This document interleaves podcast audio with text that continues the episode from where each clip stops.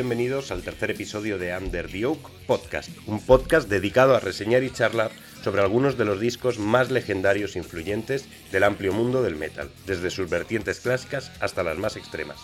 Yo soy Borja Aquiles y en los comentarios de hoy tendremos a Edu, a José y a nuestro invitado especial, a Tony, para hablar de uno de los mejores y más influyentes discos de la historia del death metal y el disco por así eh, fundacional de todo lo que sería el movimiento del death metal sueco. Hoy estaremos hablando del Left Hand Pad de la banda sueca Entombed que salió en el año 1990. Así que antes de empezar a meternos en materia, pues vamos a hacer una pequeña ronda a ver qué opinan nuestros comentadores de este disco. Empezamos, si eso, por nuestro invitado, por Tony. Eh, así de forma breve, ¿qué es para ti Left Hand Pad de Entombed? Pues lo que tú has dicho, ¿no? Left Hand Pad, eh, eh, pues, para empezar es el principio de algo muy gordo, algo que a día de hoy todavía se está imitando, todavía se está emulando. Obviamente nadie ha conseguido alcanzar el, el sonido, ¿no? O la calidad de, lo que hizo Entombed en sus primeros discos, sobre todo en sus dos primeros discos, ¿no? este del que estamos hablando y el Clandestine. Y no sabría incluso si decirte si es mm, primero, eh, o sea, eh, Left Hand Path mejor que Clandestine o no. O sea, quiero decir, eh, el segundo, el Clandestine, en mi opinión, es como la fórmula llevada, o sea, la, continuación lógica, ¿no? Pero el efecto del primero, ¿no? De Left, Hand Path es como que no. Tiene algo que no. irresistible, ¿no? Que no, que no se le, que no se le acerca ningún otro, ni Member, ni, ni Carnage, ni, ni nadie, ¿no? Y en mi opinión, pues. Mm, es que no, o sea, entre los 10 mejores discos de death metal de la historia, seguro, o sea, sin dudarlo. Y de Suecia, pues ya entonces, imagínate, ¿no? Hmm. Hombre, de Suecia yo creo que hasta entra en, algún top 5 de hecho, aquí ya reseñamos para nuestro primer programa otro gran disco sueco, como es el Nightfall de, de Kaldelmas. Pero es que en Suecia hay muchísimo de esto. Luego, luego hablaremos un poco del contexto del, metal sueco. Edu, ¿qué es para ti Left Hand? Pues para mí es un disco muy importante, sobre todo porque fue el, primer disco de death metal que escuché yo en mi vida no sé si el primero o el segundo, porque en la misma tarde me zampé el Hairwork de Carcass y este, pero sé que fue en la misma tarde eh, uno de, los que me introdujeron en el rollo. Y vosotros estáis diciendo, ya decís, Tony ha dicho top 10 discos de death metal, tú has añadido top 5 de death sueco. Eh, yo me tiro a la piscina y digo top 1. O sea, yo diría que es mi disco de, death metal eh, favorito. Y luego ya el Tony eh, también ha comentado que no sabías decir si es mejor este que, o el clandestine. Después podemos meternos más en, divagaciones sobre eso. Yo antes también tenía dudas, pero yo creo que cuando según voy cumpliendo años cada vez me voy haciendo más garrulo. Y entonces cada vez me gusta más el primero y el segundo me sigue gustando evidentemente. Pero me gusta más la fórmula esta más punky y bestia que la más melódica que cogieron después. Hmm pues sigo yo dando mi, dando mi opinión. Yo es que concuerdo totalmente con lo que habéis dicho. Eh, la rivalidad entre Left Hand Path y Clandestine. Eh, yo sinceramente también me cuesta decantarme por, uno de los dos, pero seguramente me decanto por el Left Hand Path, quizá por, por cariño, por haber sido el primero que escuché eh, ya no solo de Entombed, sino de, de death metal sueco, ¿no? Entonces tengo cierto cariño especial por ese álbum. Desde luego no fue lo primero que escuché de death metal. Yo ya había escuchado pues a cosas como Carcass, ya, ya había escuchado a los Death, a, Obituary, a grupos del estilo, pero llegué a él de, una forma eh, más que curiosa, que recuerda así con, cariño y además fue un disco que, era de cuando lo descargabas para llevarlo en, en el móvil, que no teníamos ni ni el Spotify, ni, ni, cosas así, que suena así un poco boomer, pero es de esto hace unos seis años. Pues yo hasta hace uno. es que somos boomers, tío. claro, vienen, vienen las generaciones del TikTok pisando fuertes y nosotros aquí garruleando. Pero, pero sí, yo recuerdo de escuchar ese disco y además me lo ponía pues para ir por la calle y, y, prácticamente en bucle. Eh, de lo que me flipaba, sobre todo de cómo me, flipaba el, el, comienzo, esa primera canción, esa canción homónima que para mí es la mejor del álbum y me parece top 3 himnos del death metal y aquí sí que podría decir que incluso top 1 porque esa parte con el sintetizador me parece lo mejor que se ha hecho en la historia del death metal. Así que para ir cerrando este, esta ronda de opiniones, eh, José, que te veo ahí con miedo a opinar. bueno, yo me veo hoy aquí obligado a hacer una declaración de intenciones porque cuando una persona habla desde el conocimiento y desde el control sobre un tema, pues se dice que se habla desde la voz de la experiencia. Y yo y voy a hacer aquí lo diametralmente opuesto. Eh, yo no he escuchado mucho de eso en mi vida, la verdad. Eh, realmente, de los pocos discos que yo me he escuchado hace ya bastante tiempo mm, de este estilo, han sido el, individuo antropatens de, de los Death, porque básicamente porque tocan Andy Rock y, y el Lejan Pad de los Entom. Y sinceramente, siempre, a mí el D siempre nunca me ha hecho demasiada gracia, la verdad. Sinceramente, me gusta más cuando es un poco más técnico. Pero el Lejan Pad siempre me ha. No sé, incluso en, cuando no podía tragar el Death, el, el Lejan Pad siempre me había gustado mucho. No sé, se nota mucho. Desde el desconocimiento se nota mucho el. Partes muy, muy duras, más que parece entre Mm, ese estilo entre punk, a veces thrash, a veces un poco más técnico, a veces un poco más loco, a veces se nota mucho incluso la propia influencia de los Candlemas, que lo estuvimos hablando también en el, primer episodio, que también los, nombraban a ellos como influencia, el sonido así más pesado, más tranquilo, más tal, que en algunas partes de los temas tienen, incluso en el primer tema que estabas comentando tú. Y yo que sé, la parte esa también que has dicho tú, Borja, con el sintetizador, que parece así muy Dungeon Synth y tal, ese no sé, me parece un disco, un disco que está muy chulo. Y sí, y, para entrar en, todo el, contexto musical donde nace este disco, has comentado varias cosas de que es que eh, el disco tiene un toque muy más trash, ¿no? Más, más punky. Y es que mm, viene de ahí, prácticamente eh, este disco viene de aquí.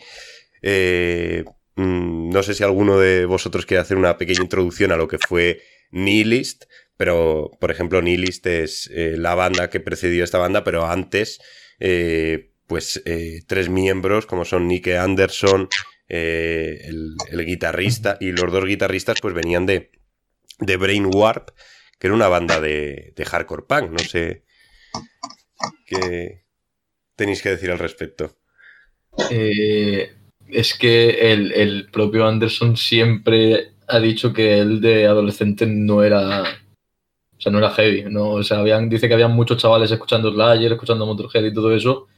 Y que él llegaba y les decía, quita de eso. Y ponía un disco de Discharge. O sea, él se crió escuchando ese rollo. Lo que pasa es que llegó un momento en el que, al menos a mi parecer, la barrera entre el punk y el metal se empezó a difuminar aunque por parte de los dos sectores parece que esté como muy mal visto, porque eran como enemigos, no sé qué historia, llega un momento que se empiezan a entrelazar y crecen unidos. Y llega un momento que Anderson dijo, y a mí ya no es que sea ni punk ni que sea metal, no sé qué, yo lo que quiero es tocar rápido. Claro. Que al final Suecia, o sea, Suecia era el país donde, o sea, Bathory, ¿no? Y Bathory al final Quarton, eh, cogió una guitarra porque quería tocar Discharge, o sea, mm que sí que era una referencia del black metal, del viking metal, de tal, pero ese tío era un punky, o sea, Corton empezó siendo un punky. Entonces la, la, línea está entre el punk y el metal. Mmm, pues Suecia es un ejemplo, ¿no? De lo que le sudaba a esta gente la línea esa, ¿no? Hmm. De hecho, en Suecia hay más escena puncarra que metalera, diría yo. Sí, totalmente. Me acuerdo que hace unos años con el grupo que tenía antes, con Ricky Fire, tocó un grupo que se llama Speed Trap, se llamaba porque ya no existe. Y no sé si uno o dos de los integrantes, cuando el grupo se fue a la mierda, montaron un grupo de, hardcore más tirando para un poco mezclijo entre heavy y hardcore. Y a partir de ahí empecé a conocer unos cuantos de, allí de, desarrollo y la verdad es que se mueve bastante más que otros estilos. Sí. Hmm. Y al final, pues es que tenían, tenían un montón de bandas en los 80 y que han terminado siendo legendarias dentro del rollo de beat y tal, como Anticimex Mm. los asocia y cosas así, y realmente te tiras a thrash metal y grupos...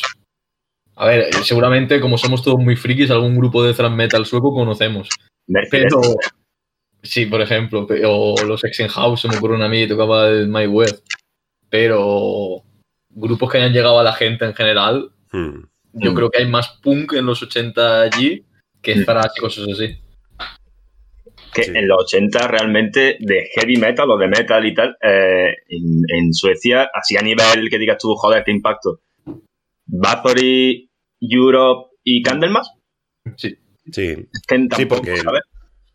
porque luego Heavy Load, por ejemplo, que es un grupo así de heavy metal más tirando al, al rollo New Wave, eh, tampoco es que lo petara mucho, que lo que lo petaba en, en Suecia era o el, o el estilo más comercial o puro underground, como, como pudieran ser en un principio Candlemas o, o como fue siempre como fue siempre Heavy Load. Bueno, y el estilo más comercial tampoco, porque realmente eran Europe y ya está. Hmm, No era como USA que pegabas una pata a una piedra y te salían 20 grupos de desarrollo. Claro, claro. Y más eso, el, eh, grupos de, de thrash metal, pues igual en Europa se daban en, se daban en otros sitios.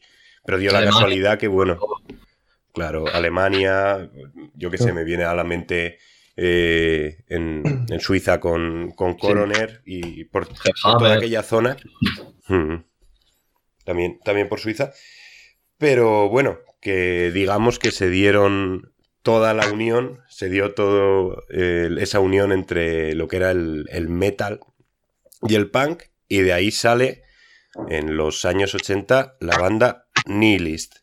Y de Nihilist pues vendría eh, lo que conocemos como, como Entombed. No sé si tenéis algo preparado para hablar de alguna cosilla de Nihilist, pero desde luego yo creo que es una de esas bandas que sin haber sacado nunca un disco más legendaria ha llegado a más legendaria llegado a ser. Diría que grabaron unas, unas tres demos eh, antes de convertirse en, en Entombed y dio la casualidad que se convirtieron en la banda Entombed justo cuando eh, abandonó la banda el bajista hasta aquel entonces que era Johnny Hedlund, que salió de la banda, al parecer, según he estado leyendo, eh, tenía unos 2, 3, 4 años más que el resto. Es que eran chavales. O sea, cuando sacan este pedazo de discazo, creo que tendrían todos unos 17 años.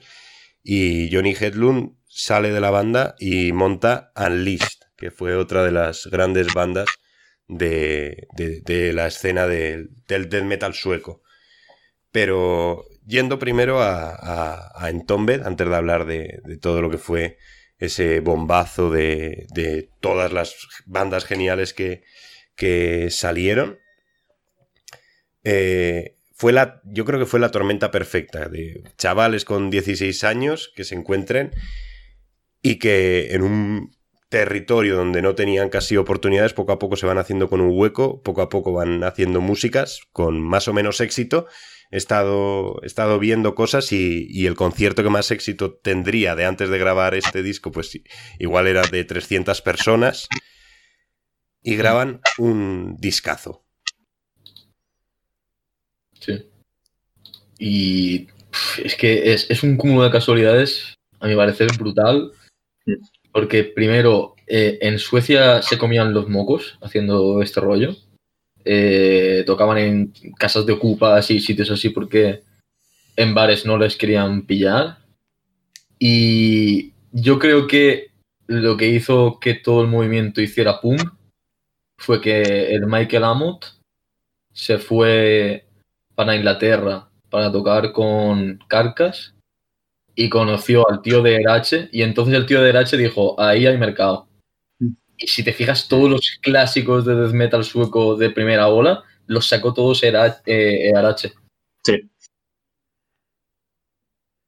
Es que fíjate que cuando iban a sacar este disco, en el año 1990 ellos tenían una propuestas discográficas, porque al parecer el, el disco cobraron poquísimo, poco, poco nada, pero tenían propuestas discográficas de Napalm Records, creo, de ahí de Alemania, y ellos rechazaron irse a, grabar el, con el sello de, de Napalm Records porque eh, se- según, según ellos, pues porque sonaba mucho a alemán que no sé qué, narices querrán decir con que sonaba mucho alemán, y sobre todo porque todas las bandas de death metal de la época firmaban con, precisamente con, con, con Que, eh, así que recuerde, pues, Napal Death, y luego ya en el otro lado del, charco, pues, eh, muchísimas más. no voy a hablar porque no estoy seguro. En 1989, que es cuando en Tombe, cuando ya, o sea, cuando ya son en Tombe, firman con Erich. Erich ese mismo año que había sacado el Altar of Madness, el, el Real of Chaos de, de Voltrower y el. Lo diré. Y el Symphony of Signet de Carcass. O sea, es que tú, como banda de death metal que empieza, pues ves dónde está el calor, ¿no? Y también habían sacado el World Downfall de Terrorizer. Todo eso en cuestión de 4 o 5 meses. Mm. Entonces yo creo que los chavales de entonces me dijeron, donde están cuidando, donde están dándole bola al death metal es aquí. Y, encima, el año de antes habían sacado el From Enslavement de Napalm Death. Sí. Que era el único multiventas que había habido de death metal en toda la historia y que yo creo que sigue habiendo. No sé si ha habido mm. algún disco de death metal que haya vendido esa puta barbaridad otra vez. Napalm Death. ¿Cuánto vendió, más o menos? Una barbaridad, pero es que llegó a, las listas de, Inglaterra incluso. Top 10 discos más vendidos ese año, es que es una locura. Uf, que eso es mucha tela. Sí, sí, y encima con, la, con la propuesta de ese disco, que lo escuchas ahora en frío y dices, esto no vende ni, ni 10.000 unidades en todo el mundo.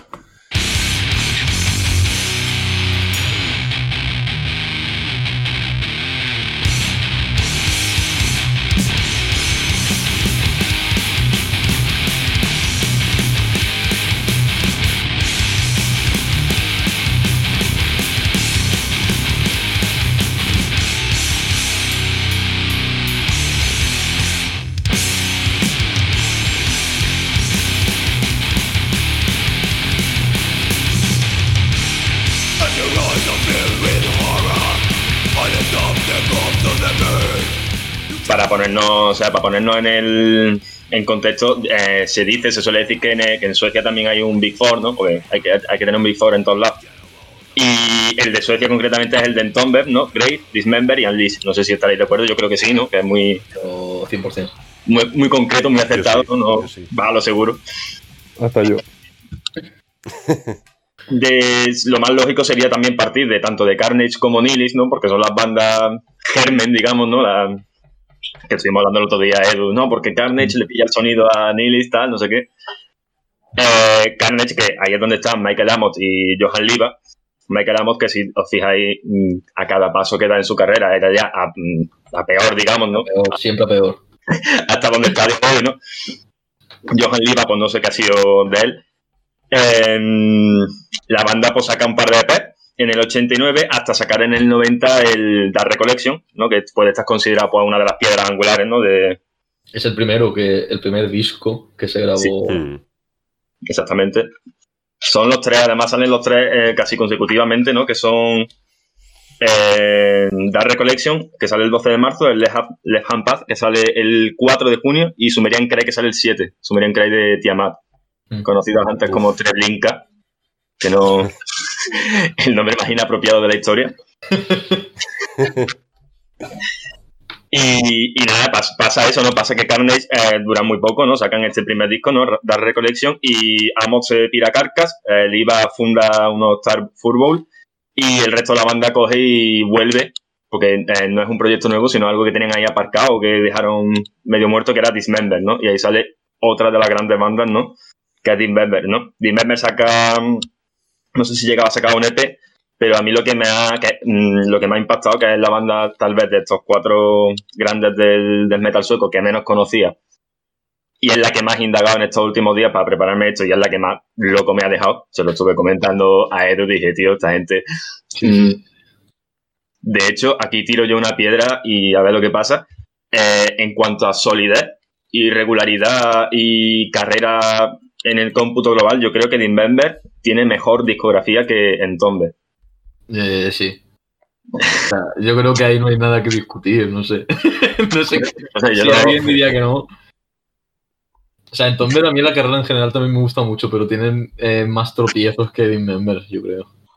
Estuve, estuve escuchando también los, los discos así más controvertidos de, de Entombe y bueno, si queréis después deja- lo dejamos para después eso. Sí, sí, para luego, para luego. Yo, yo voy a hacer de abogado del diablo porque a mí personalmente los controvertidos me gustan. Pero luego hablamos, luego hablamos. Nada, eh, mm, para dejar un poco Nihilis para lo último, ¿no? Porque ya Nihilis y Entombe es como que no abre todo el podcast entero, ¿no? Paso antes también por Grave, ¿no? Grave también una discografía que me parece excelente.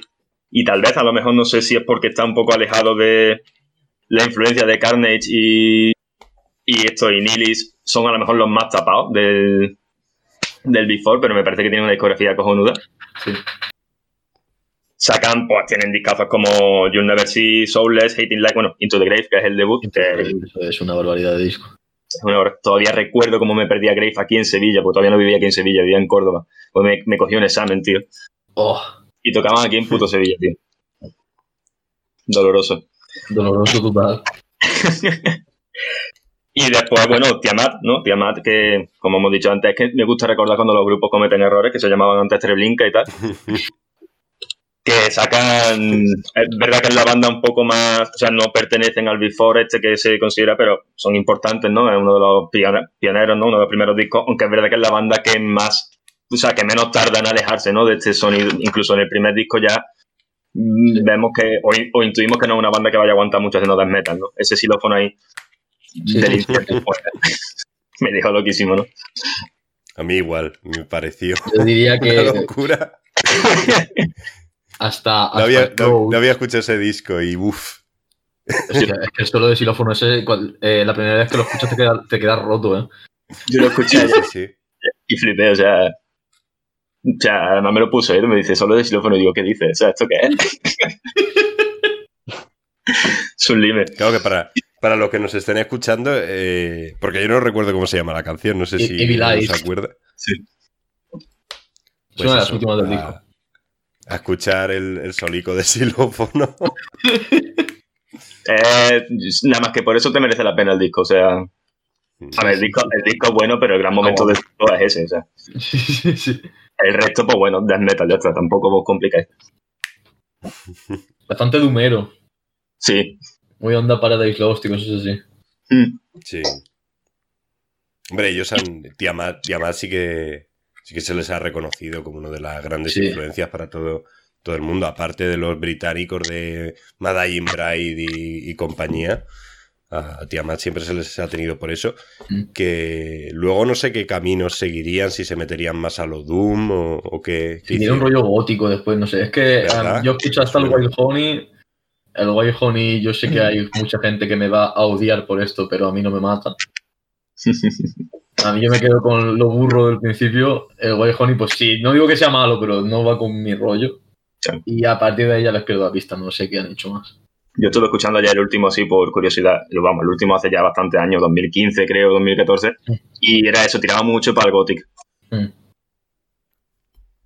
Y a mí una cosa que sí me me llama la atención de esta escena es que eh, estamos hablando aquí de como del Big Four o Big Five o como queráis, de los más famosetes, pero es una escena que si te pones a indagar es jodidamente inmensa. Pero yo creo que es la más grande que he visto junto a la New Wave o British Heavy Metal. Puedes meter, sacar a quien quieras de ese before y no te va a decir nadie nada. O sea, es- Sí, sí, sí, sí. Y una, una cantidad de bandas que solo tienen demos, igual que en la New Wave.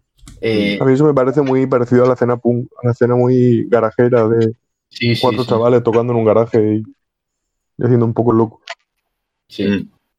Que muchos no tenían es pasta también. ni recursos y hacían demos y hay mil grupos que tienen demo y no tienen disco. Pero Sí, mil, pero- fácil. Pero fíjate que, que, mm, haciendo un poco un, un off-topic breve, que la proliferación de esta escena yo creo que también se debe a, a la forma en la que estaban estructurados el tema de los locales de ensayo en, en Suecia, que al parecer estaban apoyados por ciertas eh, pagas del, del Estado y era más, más que un sitio que tú alquilabas, era una especie de club social a la que tú te metías en una lista y tenías casi todo para, para ensayar. Claro, tú imagínate un movimiento que empieza a surgir, que es novedoso, que es bestia, que es tal, que empieza a tener cierto éxito, que ves a, a Entombed fichando por, por la gran discográfica de la música extrema, que ves que gente de, de Grave, de Saca Disco, que ves que empieza a tener éxito en el año 1995, por ejemplo, eh, el disco de Slaughter of the Soul de At the Gates, la gente de, de Inflames y todo eso, y si los chavales pueden salir a tocar, pues normal que surgiera una, una escena tan bestial. Bueno, los de The Gays que venían de bastante antes. Ya no solo Sí, de de Gays, sino que. De grotesque. De grotesque. Grotesque, claro. Que son también uno de los primeros que salieron. Claro, y al final también está lo que se habla siempre, ¿no? que es muy tópico, pero que es verdad que esto no deja de influir, ¿no? que es el tema de, la, la deja un poco caer Borja, ¿no? el tema del apoyo a la cultura que hay en Escandinavia, ¿no? Y ahora, sobre todo la música. ¿no? Entonces es normal que en cuanto haya un poco de, de mecha, pues estalle todo, ¿no? Eso aquí no va a pasar. No, Te lo digo. No, estamos hablando nunca pasa.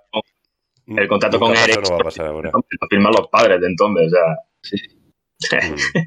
Es absurdo. Y eh, también una cosa que fue como detonadora de, de esta escena, yo creo que es la aparición del señor Thomas Skosberg Sí, y el estudio Sunlight, que es como bestial. el- es como el Morris Sound y Scott Barnes en USA, pero aquí.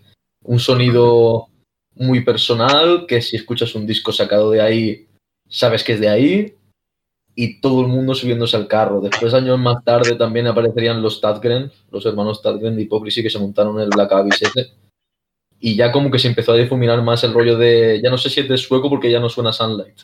Mm, Pero, pero hasta entonces todos los discos sabías que salían de ahí. Sí, totalmente. Que a mí es un sonido que personalmente me flipa. A mí El sonido de las guitarras de, de Sunlight. A mí me parece muy curioso, según lo que he leído de una propia entrevista a Scottberg, la- cómo surge el sonido en sí. O sea, ¿no? Que es como que llega Leif Kuzner, ¿no? El de, el de Entombe, todo loco, con, una, con un pedal, un heavy metal boss, creo, no entiendo mucho de... Sí, el HM2 Sí. es. Y que lo puso a tope en un ampli super cutre, o sea, a tope todo y con una... so- dos sostenidos, creo que lo tenía por ahí apuntado. o sea, y claro, eso sonó al infierno en la tierra, ¿no? Lo, lo que hace con 15 años cuando echa la guitarra y el pedal. es- O sea, Pones todas las opciones al tope y a tocar. Claro. Claro, claro. Es la ocurrencia de los que quiere ser el más duro de, de la- del sitio, o sea, Y tiene cojones que suena bien, ¿eh? y suena bien, tío. He visto Es que gente que, eso que critica el sonido, pero a mí me encanta. Mm. No, pero el sonido, el sonido no se puede criticar. O sea, el sonido es. Yo lo veo una. una la, la maestría del. El, el punto álgido del do it yourself, ¿no? De con un poco presupuesto crear algo que, que igual no suena bien, pero suena mítico. Porque Sí, el sí, pedal sí. este, el, el Boss Heavy Metal, eh, no era un pedal que se compraran por la por el pijerío de me voy a comprar Era- este pedal para sonar así. Es que, era, es que era el más barato, precisamente. Era el más barato porque era el peor. Y, y manda huevos que después de todo lo que ha pasado ahora está por las putas nubes. Sí, sí, sí. Yo, yo creo que uno nuevo te puede costar lo mismo que un pedal medianamente bueno. 200 pavos, yo no miré. 200 pavos Sí, sí, un sí. nuevo. De hecho, yo te lo hago.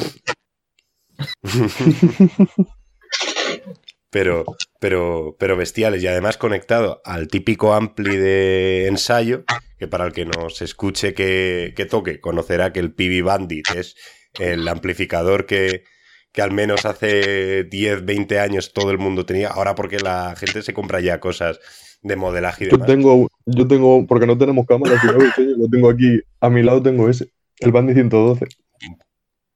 Claro, claro, pero este creo que era de 40 vatios, que es todavía más pequeño, todavía más, más, más, más cutrón. Y metiendo todo eso, pues sacaron un, un sonido infernal, ¿no? Por así decirlo. Esos medios súper saturados que Sí. solo se escuchaba a medio. Y, y una forma de producción que hablamos del señor eh, Thomas Korberg, del estudio eh, Sunlight. Y es que al parecer las guitarras las grababan la guitarra con los efectos fuertes eh, paneadas, una a cada lado, y diría que por el centro iba una línea de, una, de la misma línea de guitarra con mucha menos distorsión. Entonces conseguían el efecto súper sucio a la vez que había otro que iba a los dos lados de, de, los auriculares que se escuchaba lento. Entonces esa mezcla creaba ese, ese sonido tan peculiar, ese zumbido, pero que a la vez se entiende lo que, lo que está ocurriendo. Eso no sabía. Curioso. Sí, yo le he leído una entrevista hace poco. Que Mm. tampoco sé yo mucho de producción, igual he metido la gamba, pero por lo que he entendido seguramente ha sido. Si alguien sabe de producción, que nos ponga un comentario. A ver si. Yo verdad que en esta parte también ha sido la que menos, porque el produ- tema es producción. No. Y... No, pero que es, es- es que quizás esta es la producción de death metal más mítica que, que ha existido, creo yo, de la que más leyenda hay. La más reconocible también. Sí. De eso quería hablar yo. Ya que estamos hablando de eso, yo os quería preguntar a vosotros si preferís el sonido Sunlight o el sonido Morrison de USA más de los de gente así. ¿Qué sonido mola más para este rollo? Yo es curioso porque cuando me pasaste un poquito más o menos de qué íbamos a hablar y tal, yo lo tenía súper claro. O sea, yo siempre he sido muy de Tampa, porque al final Tampa viene del thrash, ¿no? O sea, el death metal americano viene del thrash, cosa que no hace exactamente el sueco. Y claro, al final mm, a mí me gusta siempre mucho el thrash y por tanto yo llegué antes a todo lo que a todo americano en general, ¿no? Y tenía estaba más familiar- familiarizado y más en cariño, podemos decir, ¿no? Con la escena con la escena americana, ¿no? Pero en estos últimos días que pues, me he aprendido la discografía de memoria de un huevo de grupos de, de suecos, que voy a terminar hablando sueco, mm, no sabría si, si sería de conveniente decirte que creo que me quedo con la sueca ahora mismo. O sea, he cambiado el chip y creo que me quedo con la sueca. Yo personalmente iba a decir sueco, pero yo creo que me gusta más el death metal que se cocía en Europa en general Mm. que el que se hacía en Estados Unidos. Porque si me pongo a coger mis grupos preferidos de death metal, de Estados Unidos solo hay uno, que es Morbid Angel, esto lo estuve pensando para decirlo ahora. Y de aquí tengo eh, Ball Thrower, tengo Carcass, tengo Entombed, tengo Dismember, tengo Gorefest, que son de Holanda. O sea, yo creo que mm, la mayoría de mi death metal preferido sale de Europa más que de, de USA. Y es curioso porque al final el de USA es el más famoso. Claro. Por eso pasa lo mismo con el death A metal. mí, Porque, por ejemplo, a mí me, el, a mí me ah, pasa algo parecido. yo qué sé, el, No, el no, José, rollo di, di, di. de el rollo de, mm, de los grupos de thrash metal en, en lo que se llama más el final de los 80 y los 90 en, en Estados Unidos a mí se me desvirtuó un poco, pero no sé, luego te pones aquí con los Sodom o con los Overkill y con tal. En la escena de thrash metal europeo me parece que tiene un, un toquecillo, a lo mejor un poco menos macarra en el sentido americano, pero, pero no sé, me parece que tiene un estilo muy chulo. Y yo creo que al final pasa lo mismo con el death metal. Más guarro. Aquí siempre, sí- siempre somos más, más bestias, Sí. yo creo. Mm. Pero más elegante también. ¿Y tú, Yo, que si tengo, yo si tengo que elegir, quizá me, me quedaría por lo mismo que ha dicho Edu, con el sonido europeo, que no del, que no del Sunlight, porque a mí también me flipa eh, Bolthrower, me flipa Napalm Death, me flipa sobre todo Carcass, también me flipa gente del centro de Europa, como puedan ser los, los Punget eh, Stench, son bandas que me flipa, y luego tirando ya, pues eso, a Finlandia tienes a, a The Milic, y luego en Suecia todos esto que estamos Los que también, de Holanda, si es los que... Pestilence en Holanda. eh, es es que hay una barbaridad. Pero claro, me he metido aquí haciendo una escapadita a Wikipedia a ver lo que había producido el Sunlight Studio y el Morrison. Y es que, mm, es que se Es hace que- difícil elegir, ¿eh? Sí, sí, sí. Yo me, Porque- yo me he hecho una ahí con eso y telita, ¿eh? Uf. Pero en los dos sitios. O sea. Telita. ujú. Los Morrison, el sonido también mola mucho, así más abrasivo. Sí. Yo el que siempre pongo de ejemplo del Morrison, que me encanta el sonido que tiene, es el Cause of Death de Obituary. Por ejemplo. Uf. Parece que es un disco que es eh, cómo tiene que sonar el death metal americano. Y, y además, bestial, bestial. Y esas Sí, sí, partes sí. lentas y pesadas tan. tan. Frost. Sí, sí, sí. Que eh, te- la chuletita que tengo yo aquí de, de unos pocos de discos que he cogido así aleatorios de. Porque había una lista interminable, ¿no? De, obviamente, del Morrison, ¿no? De, por ejemplo, todos los primeros de Cannibal Corpse están todos grabados ahí. Mm. O sea, ya Cannibal Corpse es la carta segura, ¿sabes? Después está el Leprosy, el Spiritual Healing, el Human, The Death, eh, el, el, primero de Design también. Después ha grabado a Demolition Hammer, Atrocity, o sea. Sí, sí, sí, sí. Es que, aunque nos quedemos a lo mejor con el europeo, ¿no? o el sueco, el inglés y tal, eh, sí, es que Estados Unidos es un rival duro, ¿eh? Sí, sí, sí. Tremendos pájaros también se cocían por ahí, ¿eh? Y además solo, solo fijándonos en lo que se hacía en, Tampa, en Florida. Luego te vas un poco más al norte y te encuentras la escena de a Nueva Incantation, a Suffocation, todo lo que termina en, en On. Todo lo que termina en Nation. el death metal hardcoreta, que lo llamo yo, la Suffocation. Sí, Suffocation, sí, Más burro que... Bestiales, bestiales. Y bueno, y eh, antes de hablar un poco de lo que vino después de Entombed, yo quería proponer el, hablar de cuál es la canción favorita de este disco y por qué. Y si eso empezamos por José, que antes para, hablar de forma general del, disco eh, se ha escaqueado, se ha quedado el último, pero ahora, mójate. ¿Cuál es tu favorita de este disco y por qué? Vale, lo primero, perdona porque estaba callado, porque estaba viendo que el, el Morrison Record grabó el Transcendent de los Crimson Glory y ya me he quedado un poco. me he quedado me he quedado a lo mío. Eh, yo creo que sinceramente mi tema favorito del disco este es el primero, el de Jampa. Me parece un tema cojonudo, me parece que tiene un un rollo muy cambiante, te va metiendo mucha caña, luego tiene un toque que es lo que estaba diciendo que me da, me recuerda mucho al rollo Candlemas, un rollo más Doom, con toquecillos de Doom, pero más por la oscuridad, por el tipo de escalas que utiliza, por el, no sé, esa pesadez. Y, y luego, sinceramente, es que el, el, la parte esa con el sintetizador, así muy rollo Dungeon Seed, que también en la época y unos pocos años antes también se llevaba mucho, más de un rollo muy underground, pero y no sé, me parece, me parece un tema muy, muy chulo. Me parece un tema cojonudo para empezar el disco, la verdad. Hmm. Y bueno, ¿y Tony? Yo creo que vamos a decir todos el, mismo tema porque yo voy a... bueno, bueno, entonces...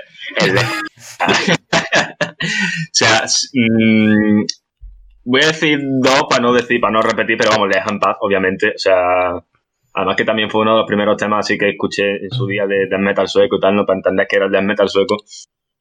Eh, la atmósfera, la atmósfera que crea esa canción y que ya se te queda grabada para todo el disco, que, o sea, para todo lo que viene detrás del disco, mm, es brutal. La parte esta de, también de los sintes, cuando la canción hace pa y se, y te, no sé, es unos tíos que flipan, ¿no? Si tengo que coger otra que no sea esta para no repetir, eh, Reverend Flesh. Hmm. Flesh me parece una burrada de tema, o sea, es, todo lo contrario a Lejan Paz, no hay atmósfera, no hay nada, es, death metal. Hmm.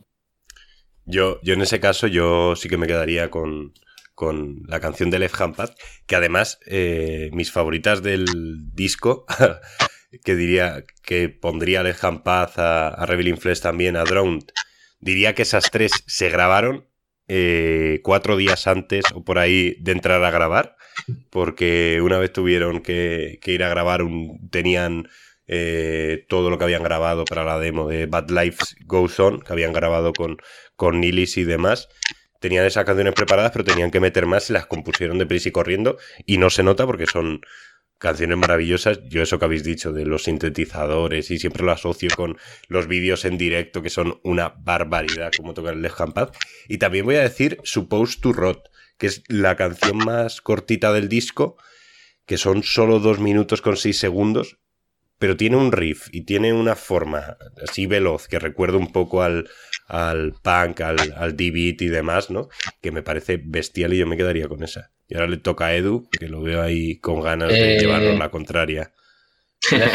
es un, es un himno, pero mi tema preferido del disco es When Life Has This. Que como he dicho antes, siempre había mucha rivalidad entre el punk y el metal y tal. Y cuando yo tenía 14 años y escuché eh, When Life Has por primera vez, yo creo que es la primera vez en mi vida que he escuchado D-Beat en una batería y me partió el culo. O sea, no entendía qué estaba escuchando, pero solo sabía que era la polla. Y aprovecho ahora que estamos hablando del D-Beat y todo eso para decir que Nick Anderson hmm. eh, yo creo que junto a Pete Sandoval y Chris Reifer de Autopsy me parecen el mejor batería de, de death metal que hay. Es una locura lo que hace ese hombre.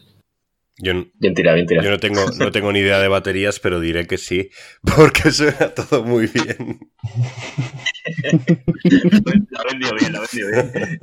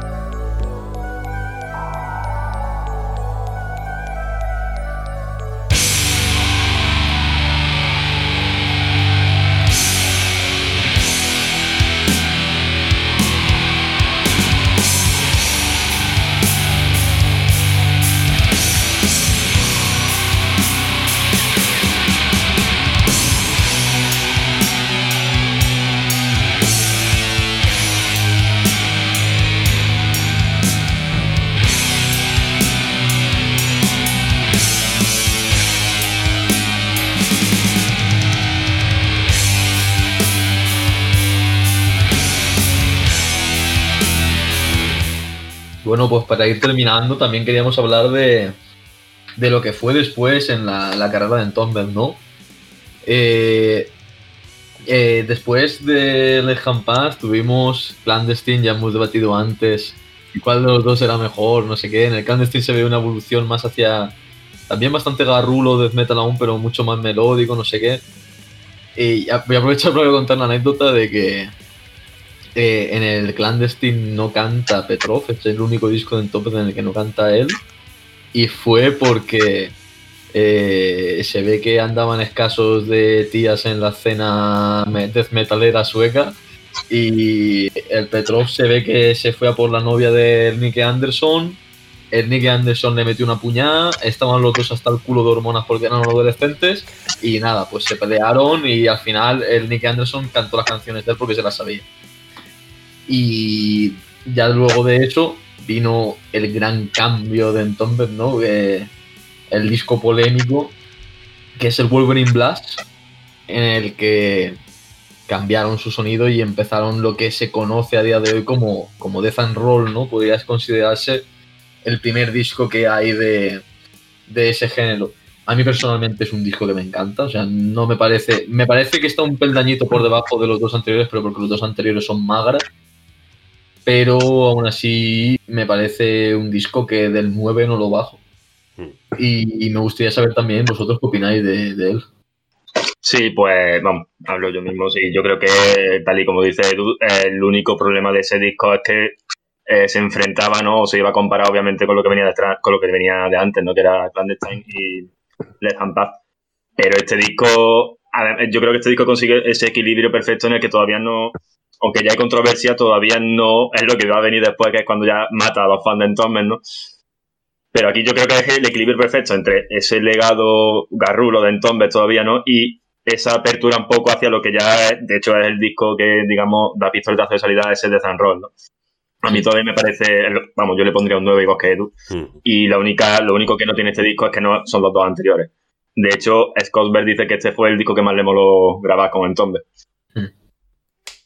También es un disco que llega a ser una época más de madurez de la más de madurez de la banda. Es que la banda en el año 1990 eran unos chiquillos. Aquí parece que ya empiezan a sentar sus gustos, a, a, a trabajar más como, como una, una banda consolidada. Y yo estoy totalmente de acuerdo con vosotros. Yo el Wolverine Blues hacía mucho tiempo que no lo escuchaba, porque tanto el Clandestine como el Left Hand Path pues son discos que uno escucha de forma regular. El Wolverine Blues hacía meses y meses que no, que no escuchaba nada de él y me lo puse y sinceramente me pareció un pedazo de un pedazo de un pedazo de disco al igual que me pareció un pedazo de disco el más polémico creo yo porque el Wolverine Blues fue polémico por lo que porque venía después de otros pero el Same Difference fue polémico porque prácticamente pasaba de una banda de death metal en sus comienzos a death and roll o como queramos llamarlo a hacer un rollo... eh, es que no, no sé cómo calificarlo. Grunge, post-grunge, no sé. Pero a mí me gusta. no sé vosotros. A mí, yo si puedo ser sincero, eh, a mí no me la cuela. o sea, yo, yo cuando estábamos preparando este programa, estábamos hablando por el grupo de WhatsApp y tal, el Borja me dijo que me escuchara sin diferencia, pero eso a mí no me gusta. Yo lo siento, o sea, y no, no, no es porque sea reticente al cambio de sonido y todo eso, porque después hay discos de Entombe que también cambian mucho de sonido, pero ese no, no, me ha superado. A ver, yo, yo en mi defensa tengo que decir que yo soy, yo soy muy del, de- del rollo grunge y soy muy del... Es que tampoco es un disco grunge, es que tampoco sé cómo calificarlo, porque es... Es que es algo raro. Sí, Garaje, garaje rock. sí, no sé, a mí, Sí. a mí me gustó, a mí me, me pareció chulo. No me pareció un disco de Entombed, porque no me parece un disco de Entombed, pero sí que me, sí que me gustó. Me lo llega a firmar una ban- otra banda con, con nombre así largo, rollo para emos, y digo que es, que, es, que, es, un disco normalito, pero para ser Entombed haciendo un rollo distinto a mí me moló bastante. No sé vosotros qué tenéis que decir respecto a toda la discografía. Sí, no, a mí me. A mí me, me- o sea, sí, sí, me flipa. O sea, no me escondo, me flipa. En la, la etapa esa de. Eh, o sea, al mismo tiempo que entiendo que, el- el- sobre todo en la época, en aquel momento, ¿no? Porque nosotros lo vemos desde ahora, ¿no? De la perspectiva de nuestro tiempo, pero en la época, en el momento, yo me imagino a ese death meta- death metalero medio que eh, tienen un altar a Entombe por lo que había hecho en sus dos primeros discos. Eh, a lo mejor Wolverine Blue ya no sabe, pero le sacan eso y yo entiendo que de primera se quede el chaval pillado, ¿no? El, el oyente se quede pillado. Pero si lo escuchas en frío, es lo que es lo- a lo mejor lo que ha dicho Edu, ¿no? No quiere decir que sea malo, simplemente que a lo mejor a X personas no le entre. A mí me parece que es buen disco. Mm. No es Entombe, obviamente no es Entombe, ni este ni el siguiente disco, pero a mí me mola, a mí sinceramente me mola ese rollo. Entonces, También hay que decir que eh, con la gente, los, los, los más garrulos del movimiento death metal, ya estaban picados con Entombe desde el Wolverine Blues, más que por el cambio de sonido, porque firmaron un contrato con, con Marvel Por lo menos, sí. para hacer publicidad. Y, y a la gente más en plan más, no, este hay que mantenerlo under, no sé qué, no le sentó bien eso. Mm. Y después ya sacaron el, el To Ride este, no me acuerdo, el que tiene el nombre todo largo, Mm. que sentó aún peor. La gente se pensaba que eso estaba siendo por porque Anderson, que era el principal compositor, quería hacer ese rollo, porque ya había fundado Helicopters y tal, que es garaje rock y todo eso, y que el tío ya se estaba tirando para allá. Pero justo cuando sale el, se- sale, sale el tour ride, se van Anderson de la banda, la peña dijo, venga, ahora vuelven en Tomber, y les sacaron el Same Difference y los terminaron de matar a todos. Es verdad, es verdad. De hecho, sí, lo que hizo fue sacar el To Ride eh, y se piró a Helicopter para siempre. O sea, para que jodan. Sí, sí, sí, sí. Y bueno, de lo de después, a mí el, después, el Same Difference no me gusta, pero el Uprising y sobre todo el Morning Star me parecen dos discazos como por un pino, me parecen brutales. Sí, Coinci- yo coincido en eso. Incluso el Inferno no es mal disco tampoco. O sea, No, está, está muy bien. está Pero bien. esos dos, sobre todo, me parecen que están muy inspirados. Yo el, yo el Inferno sí que no lo he escuchado, pero el Morning Star y el Uprising también me parecen buenos discos. Es que realmente no he escuchado nada que sea malo. He escuchado cosas que me han dejado más o menos indiferente, pero por lo general me parece una banda que con sus más y sus menos no puedo decir que hay algún disco que considere malo, porque realmente no considero malo ninguno. Simplemente los considero una banda que han sido, porque tristemente ya no, seguramente ya no serán de cara a un futuro, pero que han sido Hombre, ahora, ahora mismo están en activo, ¿eh? Sí, pero Claro, una de las dos partes. sí. Están Anderson, el Helith y el, Hef- el juntos ahora. ¿eh? O sea que habrá que ver si el Anderson saca tiempo de helicópteros para hacer bolos y tal. Ya ves. Pero se supone que van para adelante ahora mismo. Pues ya veremos cómo salen las cosillas. Claro que está la, la Entombed AD y. Y Entombed Y en normal. vez de en Entonces, AD serían los que deberían, mm, o sea, los que están muertos ya, ¿no? Sí. En plan, son los que se paralizan porque son los que llevaba Lars, ¿no? Pero Sí. la otra parte, Sacaron un disco, de, de- de hecho, hace poco un directo que tocaron el clandestino entero, o no sé qué historia. Tía, eso no lo, eso no lo había escuchado. Yo tampoco. O sea, sé que hay follones entre las dos bandas, pero. No, follones que coexistían. Hmm.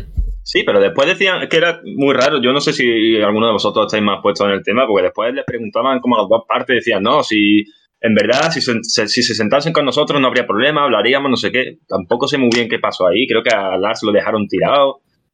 No tengo ni idea. Es que en, en hubo un momento que solo quedaban el Helid y, y Lars. Y fue cuando se tiró el Helid que se ve que se juntó con los otros para reactivar en Tomb y no sé qué pasó. Y entonces fue cuando le hicieron cambiarse el nombre en Tomb de ID porque el nombre de Entombe se lo quedaban ellos tres. No, no, sé muy bien qué pasó ahí. Fue muy raro. Yo estaba buscando info, tampoco está muy clara la cosa. Se le haría con la novia de alguno.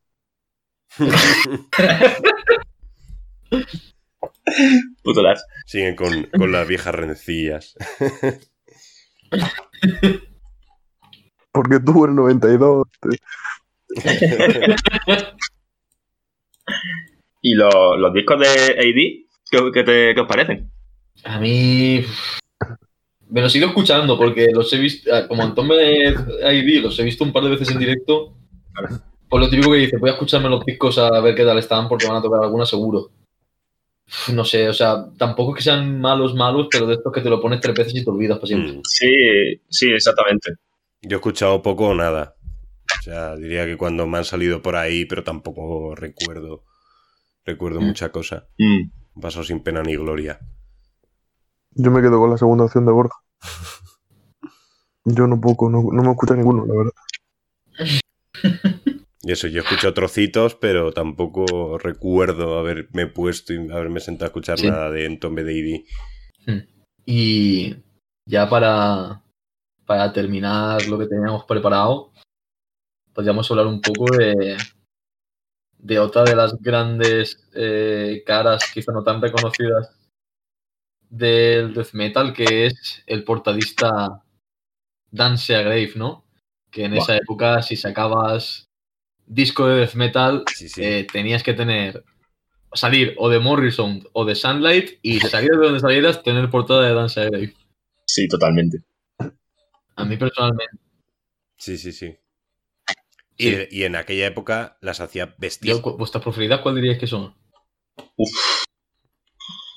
Pues fíjate que yo el, otro día estuve investigando para poner una, un par de cosas que hablé sobre él en, la cloaca, hablando del Effigy of the Forgotten, ¿no? Y yo creo que como icónicas, como las dos portadas más icónicas serían el Altars of Madness de Morbid Angel y, eh, y este Left Hand Pad. Además, este Left Hand Pad que al parecer eh, no me he fijado bien, pero en entrevistas la banda ha dicho que al parecer él tuvo muchísima libertad creativa a la hora de crear la portada, entonces metió una inscripción y diría que en la, piedra que sale en la portada hay una inscripción que no tenía pensada la banda mm. y que la banda ni siquiera sabe lo que significa, porque es algo así muy, muy críptico que lo escribió el mismo eh, Dean Segrave. Yo creo que me quedaría. Yo a esa, aquí ya hacen las mil almas de no sé qué, ponía algo, algo así, súper. Sí. sí, sí, sí, sí. Yo a Sí, sí, sí, lo estoy viendo ahora y sí, ha parecido. A esas dos que comentas, añadiría dos más, que son la de el debut de Dismember, sí. Like an Everflowing Stream, que me parece. A mí esa portada también me mola. Y la del Dark de Corrections de Carnage también me parece brutal. Hmm. También así en icónicas el de Kid de Nocturnus estoy viendo. Sí, Pero vuestras favoritas, yo con mi favorita me quedaría con Effigy of the Forgotten de Suffocation. Si tengo que decir mi favorita absoluta, yo digo Altars of Madness de Morbid Angel. Yo el debut de Dismember, sí. yo me quedo también con esa. El debut de... Es que se está muy A mí el debut de Dismember me gusta un montón. Esa también está en mi top 3. Y en, en la actualidad, en los últimos años, ha hecho portadas muy guapas también. A lo mejor siguen siendo, si, si tú te fijas bien, siguen siendo de, dices tú, Dancy Gray, pero como que ha evolucionado también en su estilo y no sé si conocéis a, a, a River of Nihil. Sí. Sí. La, de, la portada, la de Where All Know My Name, sí. me parece una burrada de portada. Y es también de, de Dan. O sea. Sí, sí, sí. De, de, hecho, antes de, antes de entrar a grabar, hemos estado comentando todo el tema de sus portadas. Y hemos estado riéndonos de algunas que son horribles, pero precisamente entre las buenas así recientes pues yo que sé, Skeletal Remains también les ha hecho portadas muy chulas. Eh, al Rivers O'Neill están bestiales. Y luego eso tiene sus más y sus menos. Hay algunas que son horribles, pero sigue manteniendo esa esencia. Sí, sí. Y da la casualidad, da la casualidad que cuando el disco es bueno parece que la portada y el dibujo sea todavía mejor, así que. Sí, porque de hecho, eh, lo creo que lo hemos comentado antes, la, eh, la del. Coño, la de Edge of Sanity del Spectral Sorrows. Sí. A mí me parece más fea que una mierda. O sea, yo no sé ni, no Sí, sí, sé es ni- ni feísima. qué es lo que sale en la portada. Parece una almeja amorfa, no sé qué es. Pero como el disco está tan guapo, es como, joder, qué portada más, más icónica, ¿no? O sea, ya da igual, da igual que sea bueno o malo. Como el, como el Dark Recollection de los Carnic. ¿Qué, qué es eso? Eso, no O sea, sé, tío. Como una algo. entraña abierta con dientes y con venas y cosas raras, eso. Pero está guapo porque el disco está guapo, pero la portada es un troleo. No sé si os romperá un poco la magia, no sé si habéis dado cuenta, pero sabe- habéis dado cuenta de que el rótulo de Left Hand Path del disco está en Comic Sans. No sé si. En serio. No. Fijarse, o sea. No me digas eso. Ya ves. Sí, sí, sí, sí. Espérate. El, puto- el mejor puto disco de la historia del metal sueco eh, está puesto en, en Comic Sans. O sea, Increíble. Uf. Uf. gestiona eso ahora. Joder. Pero es que no queda mal. O sea, yo creo que lo increíble no, es no, el arte no. para, para, para saber combinar el Comic Sans. que no había buscado. O sea, eso es que, eso es que luce natural. Después sacó, creo que es de las últimas que habrá sacado, que es la de Ingeste, que la sacó en 2000, el año pasado creo que fue. La de Where Only Gods May Treat, no sé si la habéis visto. No sé cuál es ahora mismo. Voy a buscarlo. La última del disco de, o sea, el último disco de Ingeste que me parece otra pasada. Es verdad que ya es más, más moderno, ya, ya es más... Está guapa, sí.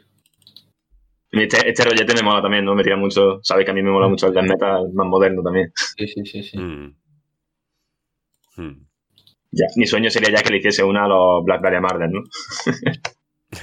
No les he hecho ninguno. No, pero yo creo que el rollo de el rollo de portada de Black Dahlia Murder sí que se parece. Está muy guapo, está muy guapo. Además está muy inspirado también en el, en el rollo Claro. de cool.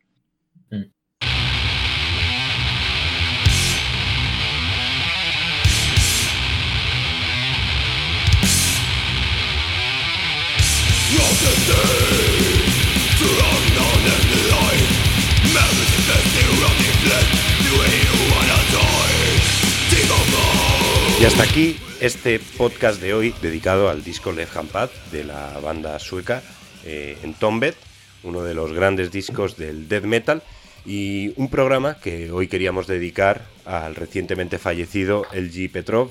Eh, Petrov, eh, Lars Golan Petrov, fue el cantante tanto en este disco como en todos los discos que lanzó la banda, excepto el Clandestine, y murió de, diría que de un cáncer hace, De cáncer, sí. hace apenas uno o, o dos meses, así que en su memoria eh, va dedicado el programa de hoy. Y así aprovecho también para despedirme de todos los que han estado aquí hablando. Eh, Tony, que eras nuestro invitado especial de hoy, ha sido un placer y estás invitadísimo a, a venir a próximas ediciones de aquí de Under the Oak. El placer es mío. Me lo he pasado muy, muy, muy bien, la verdad.